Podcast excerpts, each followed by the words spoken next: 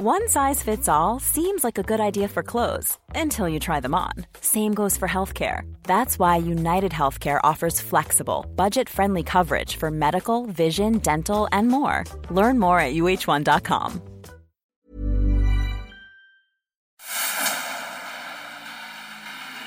El dedo en la llaga.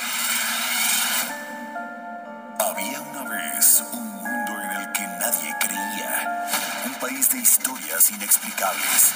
Una nación con personajes asombrosos. Santo Tomás tenía razón. Hay que ver para creer. El México increíble. Las verdades que duelen. La voz de los que callan. El dedo en la llaga. Infórmate, diviértete, enójate y vuelve a empezar. El Heraldo Radio presenta El Dedo en la Llaga con Adriana Delgado.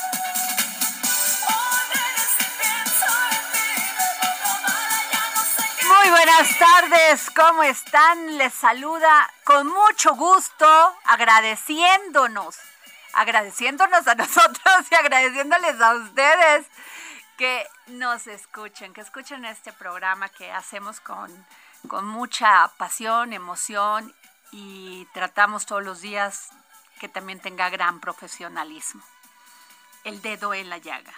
Y están escuchando ustedes a nuestra queridísima Mónica Naranjo, porque esta semana vamos a escuchar pura canción de Mónica Naranjo y esta canción que se llama Solo se vive una vez. Bueno, gran frase. A ver, Javi. Solo sé que estoy perdida en esta estación. Bueno, pues, a ver. ¿Están listos? Tienen que mandar un tweet y seguirme arroba Adri Delgado Ruiz. Todavía no saben para qué. ¿eh? Arroba Adri. Arroba Adri Delgado Ruiz. Sí, tenemos dos pases dobles para ir a ver Monet and Friends, una experiencia con pantallas digitales, efectos de sonido, mapeo de proyección y además pues toda la obra de los grandes artistas con un espectáculo digital de 360 para los primeros que me sigan a arroba Adri Delgado Ruiz se van a llevar dos pases dobles para ir a ver este maravilloso espectáculo de Monet and Friends. Y bueno, a ver, ayer nos quedamos con este tema, porque hubo un gran debate aquí entre el señor Enrique Galván Ochoa, columnista de la jornada, y el doctor, este, pues con el CIDE, con el vocero de, del CIDE. Y bueno, luego se los vamos a volver, se los vamos a repetir porque estuvo muy bueno el programa de ayer.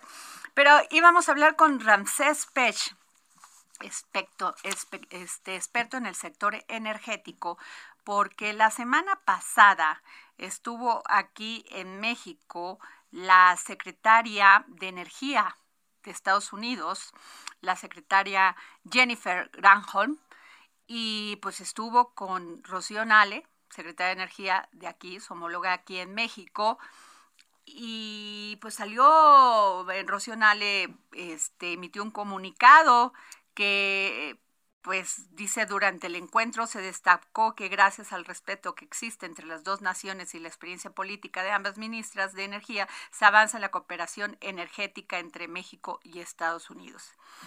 Y por el otro lado, pues este Jennifer Granholm dijo, en mi viaje me reuní con los altos funcionarios de México, incluyendo el presidente Andrés Manuel López Obrador, así como representantes de la industria eléctrica, legisladores y sociedad civil para sostener diálogos francos y respetuosos.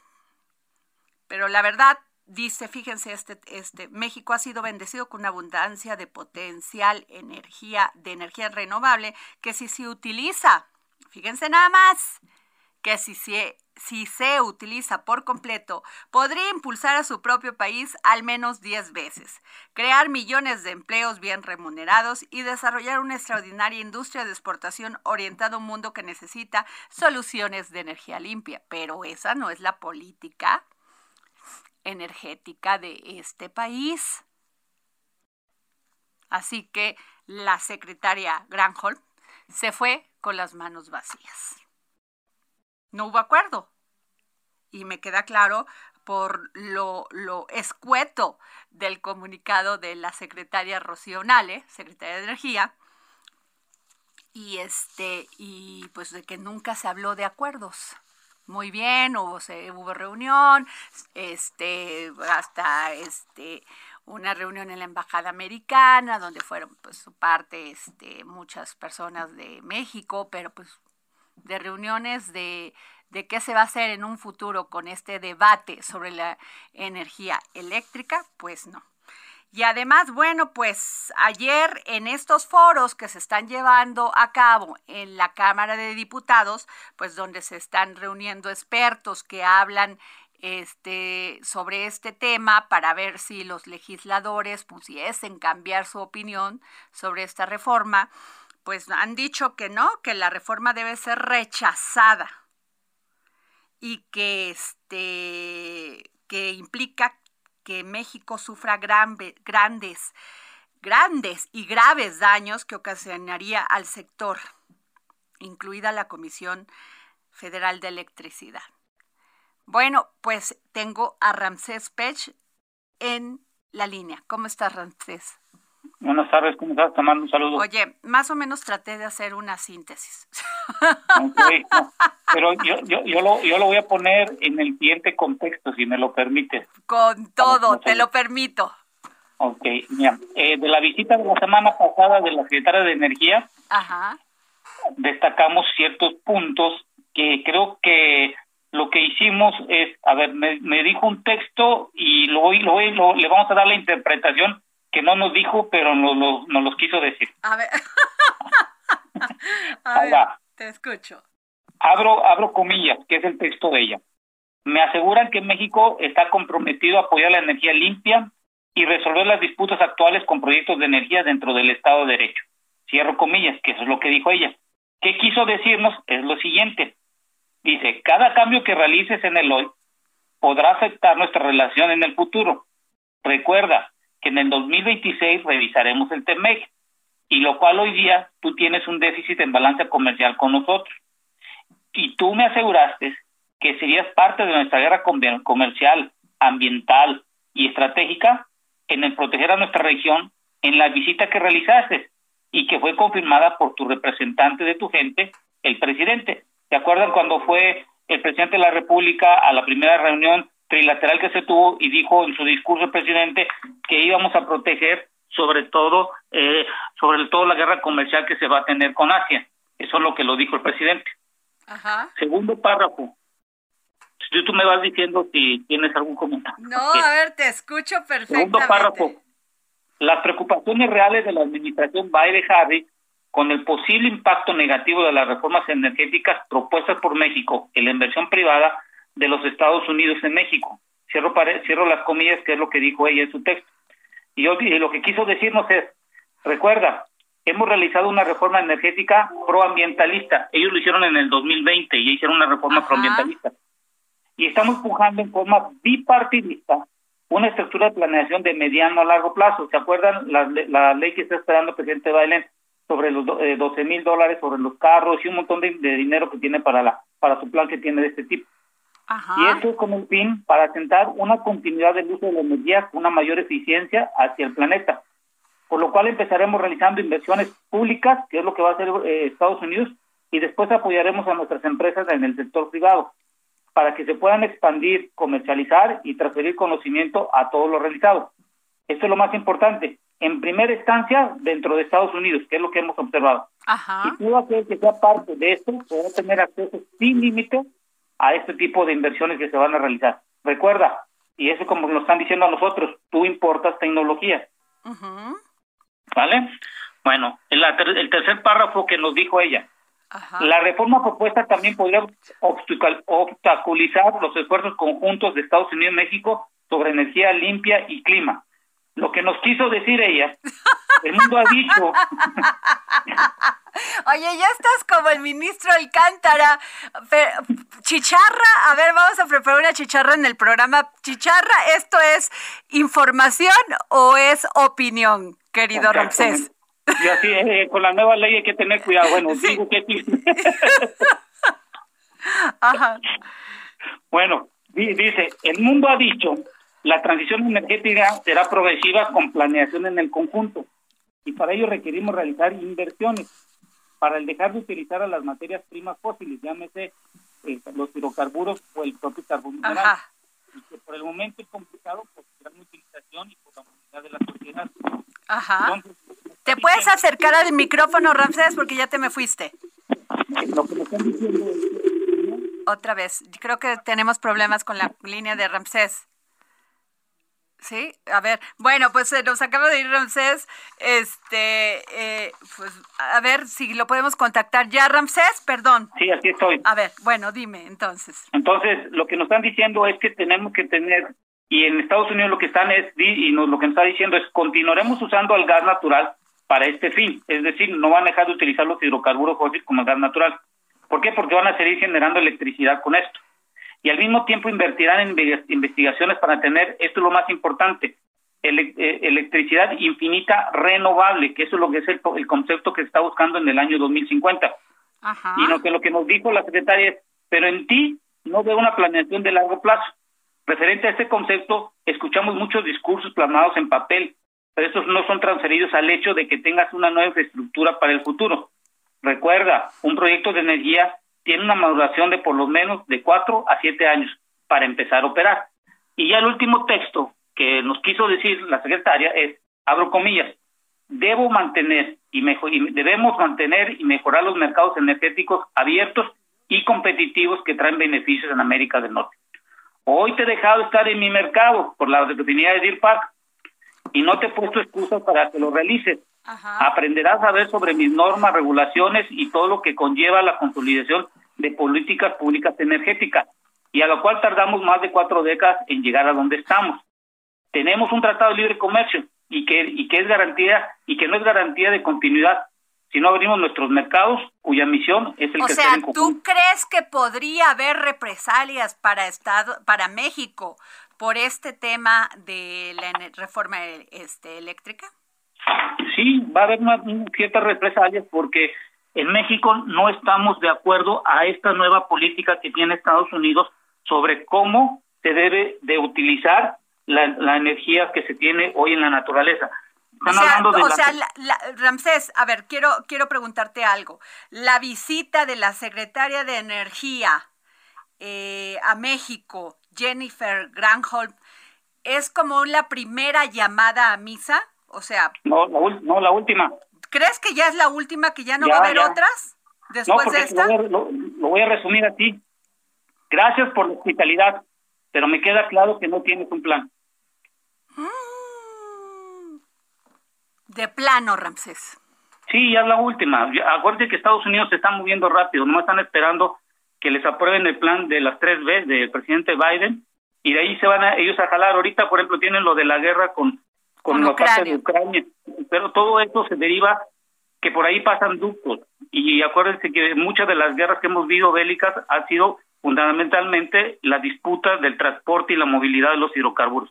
La guerra del Golfo, lo que hemos visto ahorita, acuérdense que esta zona, acuérdense que Rusia y varios partes, y sobre todo donde pasan sus ductos, tienen que llegar a Europa y lo están viendo por la crisis económica. O sea, ¿tú crees que esta sea la última llamada a misa? ¿Qué sigue después de esto si no hay un acuerdo, Ramsés?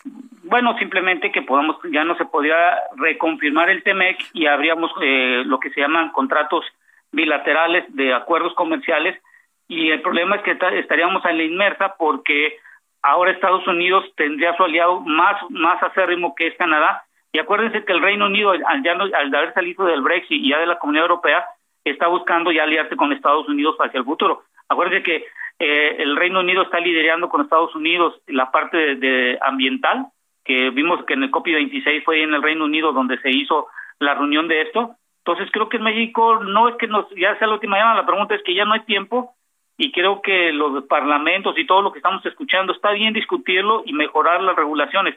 Pero aquí la pregunta es, ¿qué plan tenemos después del 2024? Si supongamos que ya no va a estar la misma administración o que llegue cualquier otra persona con otro tipo de ideología o pensamiento y cambie todo. Pues muy grave lo que nos dices, porque yo creo que el gobierno no tiene ese interés de, bajar su propuesta sobre la reforma eléctrica. Los partidos de oposición dicen no, pero quién sabe. Estados Unidos está en contra totalmente y ya hay demandas en contra de la Comisión Federal de Electricidad por haber este cancelado contratos. Entonces, el, el panorama no pinta nada bien. No, y yo creo que independientemente el sector energético no depende de los buenos o malos discursos ni de lo que se escribe en papel, sino depende del dinero que sea bien utilizado, tanto público como privado, y que exista una relación en conjunto para un plan de largo plazo.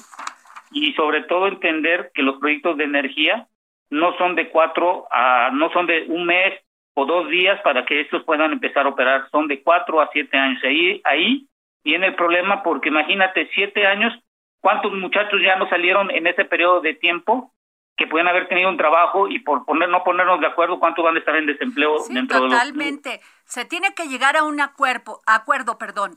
¿Tú crees, Ramsés, que exista la madurez política para poder sentarse y llegar a un acuerdo?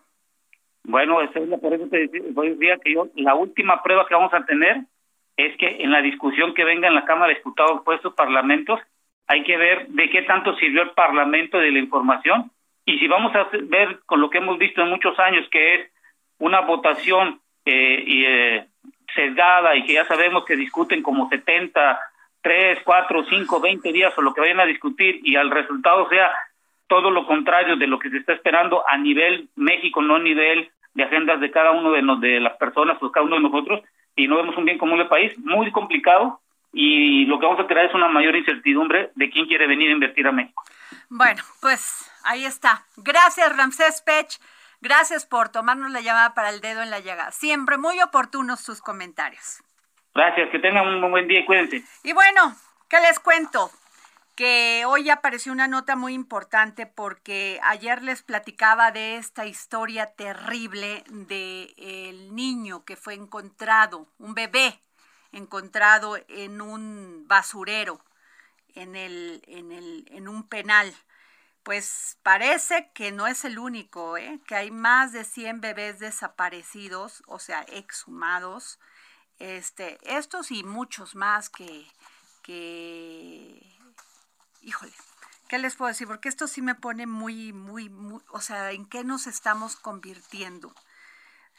Eh, creo, y además creo que no es el único niño que se encuentra en un penal. Todavía no tengo bien la información, la estamos investigando. Eh, en, estas, en estas condiciones. ¿Para qué? ¿Por qué? Esas son las preguntas que le voy a hacer a nuestro querido Alejandro Ope, experto en temas de seguridad. Alejandro, ¿cómo estás? ¿Qué tal, Adriana? Buenos días. Ay, Alex, qué difícil hablar de estos temas, porque no te da, no lo concibes como ser humano que pasen estas cosas, que haya niños exhumados o quién sabe si asesinados y luego llevados a adentro de un penal donde nadie se dio cuenta. Pues digo, déjame ponértelo así, o sea, es que no es que haya puntos ciegos en el penal, es que hay ciegos en los puntos, ¿no? Eh, hay, lo que habla esto es de unos niveles de complicidad muy importantes en el sistema penitenciario. Bueno, aquí hay corrupción a varios niveles, ¿no? O sea, si están exhumando eh, muy probablemente cadáveres o exhumaron el caso del niño Tadeo, eh, un cadáver en un, en un panteón en Iztapalapa, ¿no? Eh, eso, eh, digo, por lo visto nadie lo vio, ¿no? O nadie quiso verlo. y luego lo llevaron aparentemente como un programa, como una forma de transportar otras cosas, probablemente drogas, al penal, este penal en Puebla, ¿no? Eh, esto te digo, habla de corrupción a varios niveles, habla de complicidades en los niveles en, el sistema penitenciario, eh, particularmente, eh, y habla de autogobierno en las cárceles, ¿no? Eh, y esto es, o sea, eso es un problema estructural, ¿no? Eh, eh, arranca el problema arranca con la sobrepoblación que tenemos en los penales no entonces eh, allí eh, dificulta cualquier cualquier cosa tener, tener usar el, la cárcel para otro tipo de propósitos no eh, esto esto dificulta el control de la población penitenciaria. Segundo ni siquiera separamos poblaciones no eh, tercero el número de el número de custodios es muy li limitado y los que hay pues están mal pagados, mal capacitados, mal motivados, mal controlados, ¿no? Eh, pues el, esto es un cóctel explosivo, ¿no? En el cual suceden todo género de atrocidades, ¿no? Conectadas al, sistema penitenciario. Esta es particularmente repugnante, este, es, este de hecho es particularmente repugnante, pero ciertamente no es el único ni es excepcional, ¿no? Ahora, Alex, tú que eres experto en seguridad, eh, ¿puede entrar un bebé a un penal y no ser visto? O sea, aunque sea un cuerpo de un bebé fallecido. No sin complicidades de, de, de las personas que, que, controlan el acceso. O sea, aquí estoy, estoy leyendo la información de que hay 19 empleados detenidos en el, pela, en el penal de San Miguel en Puebla, pero, o sea, no creo que sea el primero y no creo que vaya a ser el último de los de, todo, de tipo, es, todo esto que está sucediendo. Hay todo tipo de contrabando en los penales eh, que pasa muchas veces bajo las narices del, de los custodios, ¿no? de, las, de las personas controlando el acceso. Eh, y, eso es resultado en parte que no hemos no ha habido un esfuerzo por profesionalizar ¿no? ese, ese servicio público, eh, hay un maltrato a, los custodios, hay los, sueldos que se pagan son bajísimos, no hay protección para los muchas veces ni siquiera es corrupción, muchas veces es intimidación, ¿no?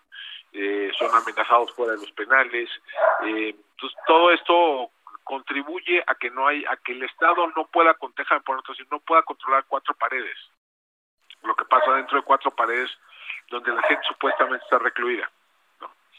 Eh, y en ausencia de una transformación estructural, pues todas estas cosas van a seguir van a seguir pasando. Ahora, Alex, te hago una, un, comentario. Juan Martín Pérez García, que vio una entrevista que dio coordinador de Tejiendo Redes de, de, Infancia en América Latina y el Caribe, dijo que este, todos los gobiernos hacen arreglos con los grupos criminales para reducir la tasa de homicidios y desaparición y cuando hay un cambio de administración se mueve todo. Los altos mandos se cambian en la fuerza de seguridad, en la política, en los propios partidos y entonces se reacomodan las fuerzas y es ahí donde tenemos un incremento de homicidios y desapariciones. Pues mira, puede, o sea, de nuevo, o sea, muchos de estos, de estos fenómenos que vemos de violencia criminal no se explican sin eh, diversos niveles de connivencia y complicidad con la autoridad. Eh, es cierto que en muchos lugares la autoridad, o sea, no puedes llevar el, el fenómeno de delincuencia organizada a cero, pues la, lo tienes que contener y, y, pero la pregunta en qué es en qué nivel lo contienes y en qué términos lo, lo, lo contienes no eh, simplemente abandonar la plaza como ha sucedido muchas veces en, en, en México pues no es la mejor fórmula. Eh, y sí es cierto que much, hay muchos arreglos de trasmano no a varios niveles no que en algún momento dado pueden proveer cierta estabilidad y que muchas veces llega un otro grupo político, otro otro gobierno y se estabilizan sus arreglos, ¿no? Oye, Alex, y rápido, tenemos 50 minutos. ¿Qué piensas de este terrible eh, asesinato de Lourdes Maldonado, la periodi periodista de Baja California? Justina, eh, aquí lo, trágico es que ella lo anunció. Ella anunció las amenazas de lo que estaba siendo sujeta desde hace ya varios años, ¿no? Y, y eso habla de que el mecanismo de protección establecido hace ya varios años, pues no no funciona adecuadamente, ¿no? No es proactivo, ¿no? Ok. En la, en la, en la, eh, para atender riesgos, ¿no? Eh, y entonces eso pues, no funciona, no funciona el mecanismo. Muchas gracias, Alejandro Opre, como siempre. Muchísimas gracias por estar aquí en el Muchísimas Dedo en la gracias, Muchísimas gracias a la Nos vamos a un corte y regresamos aquí al Dedo en la Llaga.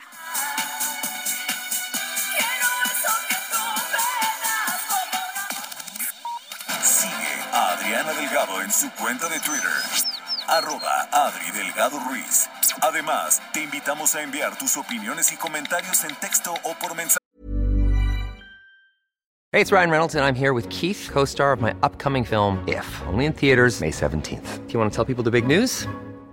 All right, I'll do it. Sign up now and you'll get unlimited for $15 a month in six months of Paramount Plus Essential Plan on us. Mintmobile.com slash switch. Upfront payment of $45 equivalent to $15 per month. Unlimited over 40 gigabytes per month. Face lower speeds. Videos at 480p. Active Mint customers by 531.24 get six months of Paramount Plus Essential Plan. Auto renews after six months. Offer ends May 31st, 2024. Separate Paramount Plus registration required. Terms and conditions apply if rated PG.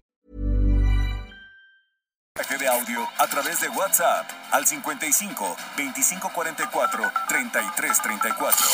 Y si quieres escuchar El Dedo en la Llaga de El Heraldo Radio en cualquier momento y donde quiera que te encuentres, descarga el podcast disponible en Spotify y iTunes. Adriana Delgado en su cuenta de Twitter en arroba Adri Delgado Ruiz. Y envíanos tus comentarios vía WhatsApp al 55 25 44 33 34 o 55 25 02 21 04.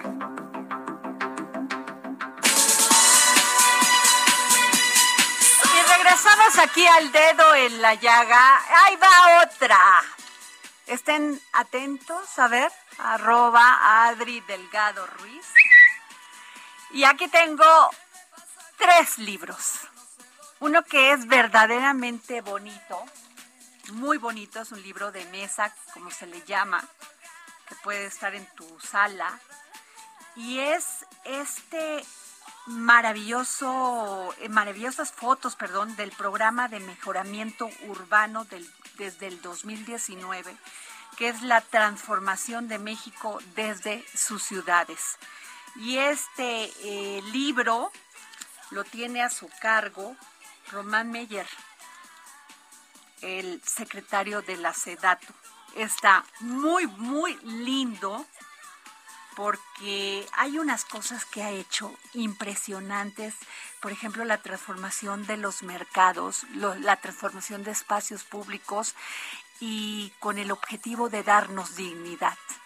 Merecemos los mexicanos ver calles bonitas, lugares bonitos donde eh, ir con nuestros hijos para la recreación, a un jardín, a un parque, un jardín, fíjense cómo le llaman en Veracruz, que es un parque, eh, la transformación de mercados no sucios, no todo amontonado, sino con, una con un gran diseño.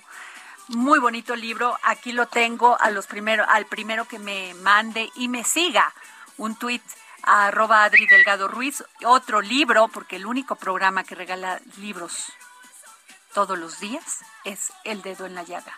Un día de guerra de Aga- Ayacucho de Fermín Goñi. Y tengo otro que es muy bonito también.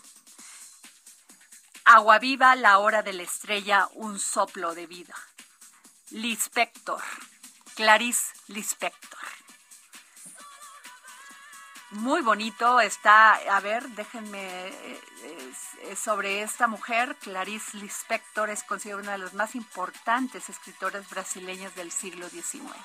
Aquí lo tengo, muy este, ahora sí que estamos de manteles largos y déjenme decirles que me llamó la atención y buscamos a la ex pues no se les dice es embajadora porque siempre su título siempre va a ser embajadora por haber ocupado un cargo importante dentro del servicio exterior.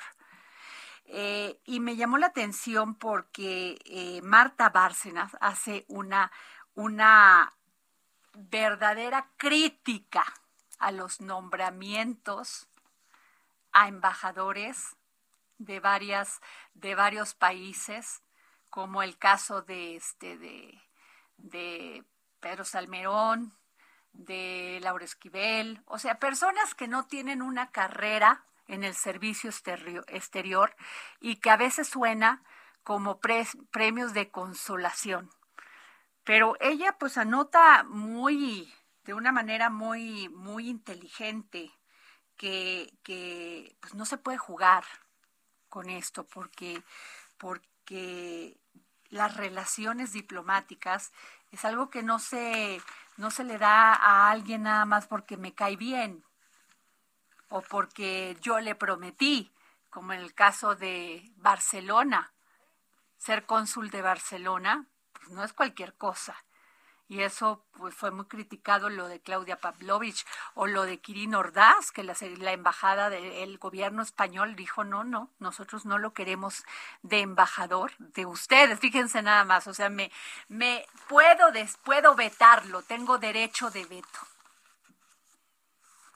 Entonces es muy interesante esto que esto que apunta Marta Bárcena, por favor, este, léanla en El Heraldo de México en el impreso.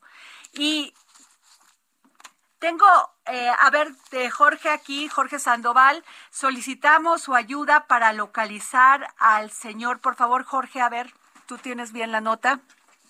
La chicharra porque voy a dar información, por favor, Ah, Javi. A ver, la chicharra porque vamos a dar información, aunque terrible. Ahí está, con saludos al ministro González Go- Alcántara. Este, un servicio social. Solicitamos su ayuda para localizar al señor Sergio Arturo Romero Villanueva. Él desapareció el pasado 24 de enero, día de ayer, en el eje 3 Sur, Avenida Morelos, en la alcaldía de Cuauhtémoc. Y lo vieron deambulando por Francisco del Paso y Troncoso. Él tiene 61 años de edad y de tez blanca, mide un metro 75, sin señas particulares, vestía pantalón de mezclilla azul y chamarra negra. Se teme por la integridad del señor, ya que puede ser víctima de la comisión de algún delito. Él es un paciente psiquiátrico. Agradecen cualquier información para ayudar a encontrarlo. Por favor, comuníquense con Sergio Arturo Romero Villanueva al 55 64 56 72 20 55 64 56 72 20. Bueno, pues a ver, nutrióloga, health coach, apasionada por la educación en nutri- nutrición integral y sustentable que promueve los alimentos de temporada y locales y la comida tradicional mexicana. Como nutrióloga especializada y certificada en nutrición deportiva, deportiva, ha trabajado como consultora en el programa True Food for True Sport de la Universidad de Colorado y la Agencia Antidopaje de los Estados Unidos. Me da muchísimo gusto, muchísimo gusto eh, este, recibir aquí en el- los micrófonos del dedo en la llaga a Marta León. Marta, ¿cómo estás? Hola, ¿qué tal? ¿Cómo estás, Adriana?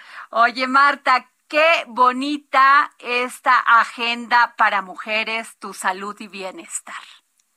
Ay, qué bueno que te gustó. Me No, encanta. pero además lo vas a presentar, fíjate nada más, el 28 de enero a las 11:45 am en el Salón de Eventos de la Universidad Continental. ¿De dónde? De Mijilotepec, querido. Así es. Cuéntanos más sobre esta agenda, Marta. Mira, te cuento en breve. Este, nosotros, Maggie García Valdés, que es mi amiga y colega, con quien he hecho muchísimas agendas de medio ambiente y de ecosistemas y de áreas naturales protegidas.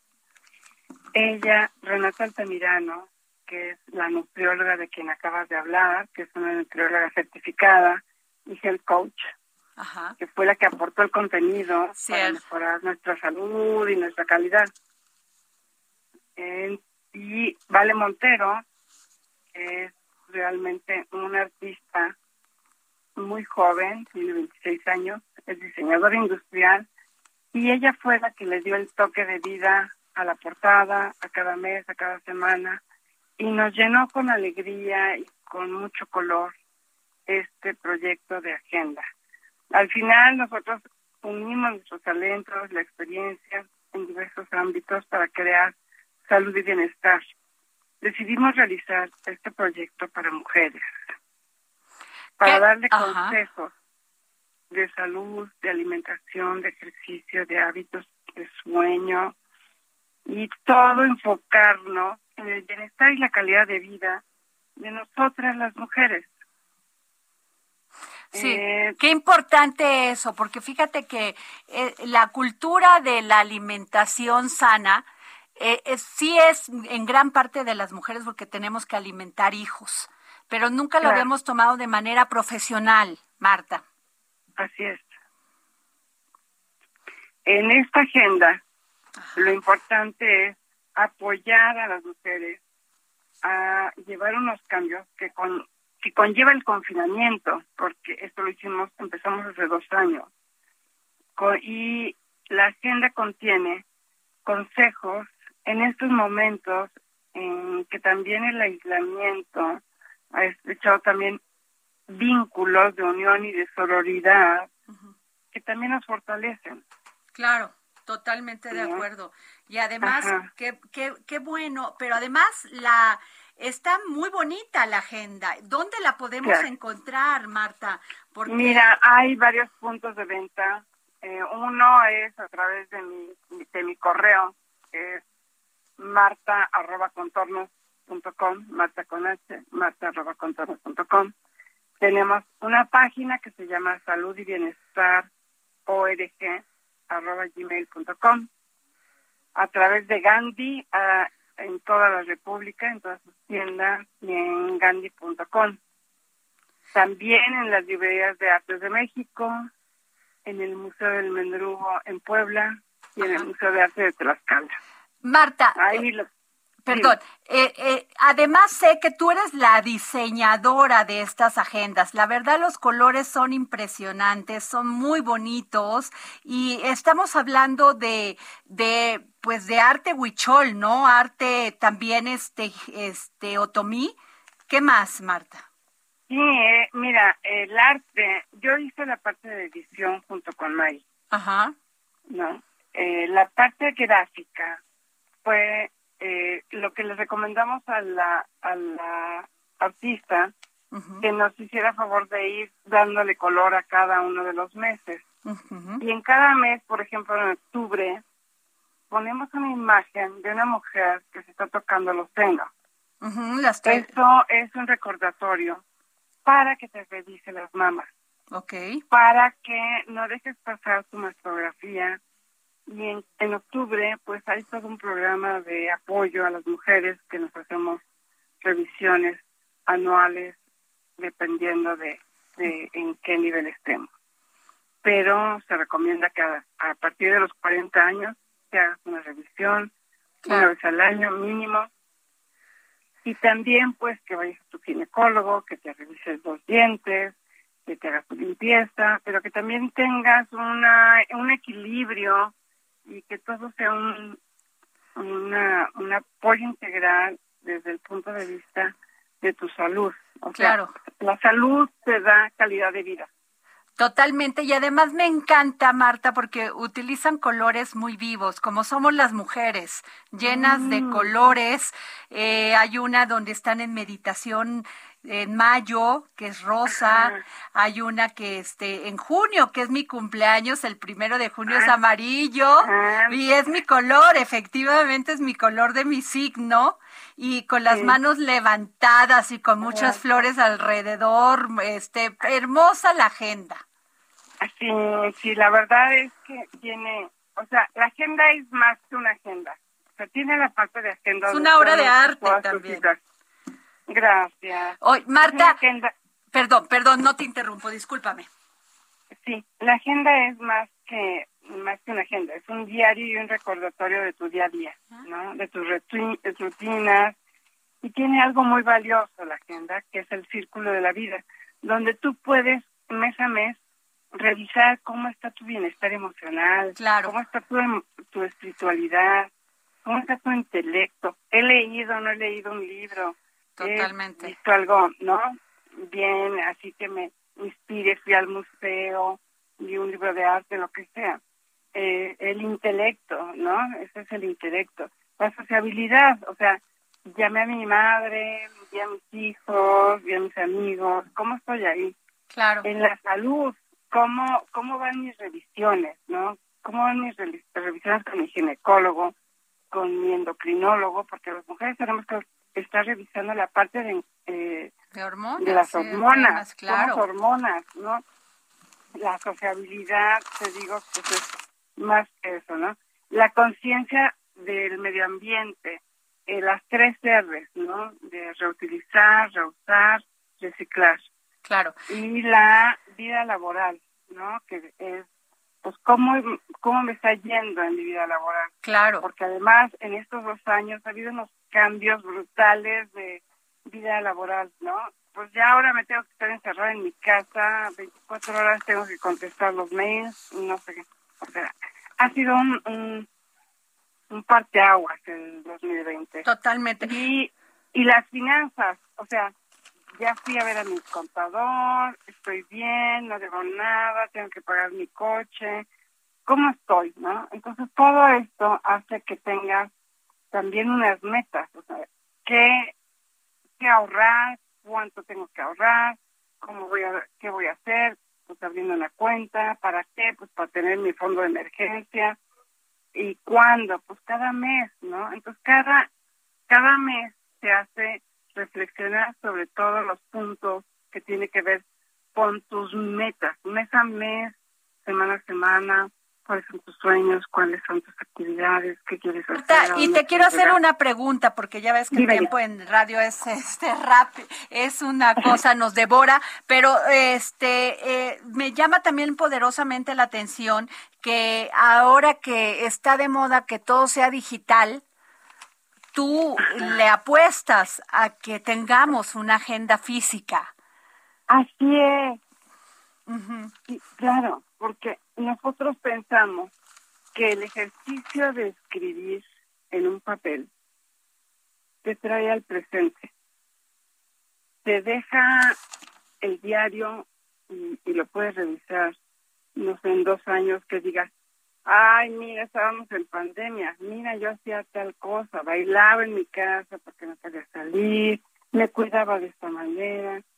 No sé, no sé si la pandemia llegó para quedarse, no sé si este confinamiento mm, que hace cada quien de acuerdo a sus posibilidades. Eh, lo vas a ver en dos años como algo de que, ay, mira cómo estaba yo de loca, ¿no? Este, o cómo estaba yo tan tan aprensiva o cómo estaba yo tan Pues es, eh, angustiada. tendremos que tendremos que hacer un gran análisis y qué mejor eh, que escribirlo. Tienes toda la razón. Hay que regresar, a veces regresar a lo básico es también regresar a la pasión, la emoción, la inteligencia. Así es. Marta, pues yo te quiero agradecer muchísimo que nos hayas tomado la llamada para El Dedo en la Llaga. Marta León, editora de libros de arte, diseñadora industrial y diseñadora gráfica. Gracias por tomarnos, por tomarnos la llamada. Muchas gracias a ti, Adriana. Qué gusto, qué placer. Y pues, muchas gracias. Gracias, querida Marta. Bueno, y déjenme decirles que hoy es día de columna del dedo en la llaga. Y hoy traté un tema muy interesante que lo pueden buscar ustedes en el Heraldo de México impreso y le titulé Cronología de la inmoralidad. El rescate bancario aplicado por Cedillo tras la crisis de 1994 terminó siendo tan costoso que continu- continuaremos pagando hasta 2070. Sí, el Fobaproa. Vamos con él.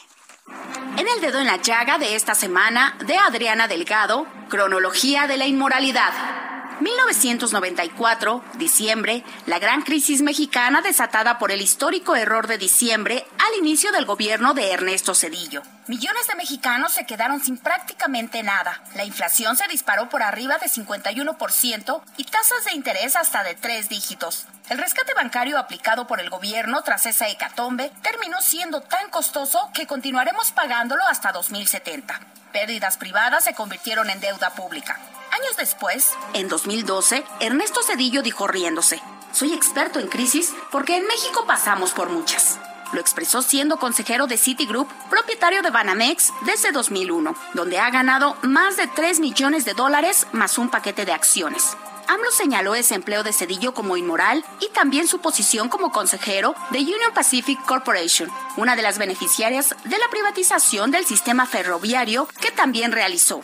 El 11 de enero, Citigroup anunció que venderá Banamex. Obtendrá 12.500 millones de dólares que pagó por él en 2001. Aquella operación no se hizo mediante un contrato de compra-venta, sino por medio del mercado bursátil que permitió la evasión de 3.000 de esos millones en impuestos. Para concretarla, junto con el daño al erario, el entonces secretario de Hacienda, Francisco Gil Díaz, habría advertido a otros interesados que se atrevieran a entrar en la puja, que de hacerlo serían sujetos a auditorías fiscales. La historia tiene más episodios oscuros. Fue uno de los bancos más beneficiados por el Fobaproa, al que endilgó 14.721.9 millones de pesos en saldos de deudas impagables. De acuerdo con la auditoría independiente encargada por la Cámara de Diputados al canadiense Michael McKay en 1999, la mitad de ese dinero eran créditos que no cumplían con los requisitos para el rescate bancario de entonces. En México de los 90, ser banquero era un privilegio. Además de gozar de protección, no se otorgaban más licencias y por lo tanto no tenían verdadera competencia. Para 2014, otro escándalo con toda la estela de irregularidades de la empresa Oceanografía, contratista de Pemex, acusada de cometer un fraude masivo contra Banamex por más de 400 millones de dólares, respaldando la solicitud de créditos con cuentas por cobrar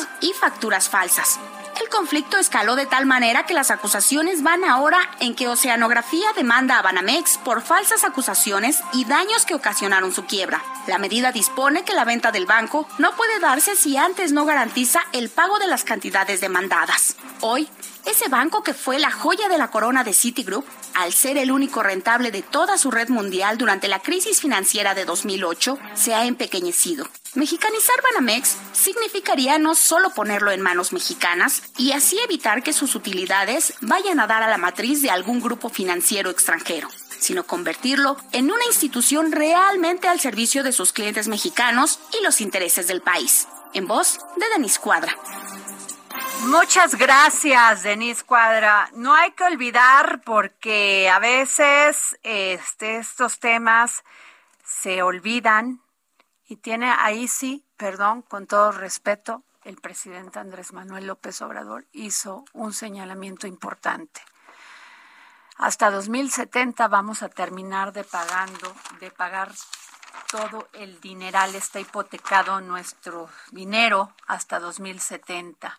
Y además quiero hacerles una precisión porque lo puse eh, en mi tweet en el día de hoy, que me parece muy, muy, muy importante señalarlo porque fíjense que la persona que en aquel entonces era pues quien se encargaba del, del IPAP, era este señor Javier Arrigunaga y a e, él mismo pues compró toda esta cartera a Banamex y acabó siendo después el director general del banco, o sea, de Banamex. Y a él mismo le explota todo el tema de oceanografía y a él mismo le explota todo el tema de Aeroméxico. Está raro, ¿no? Está raro.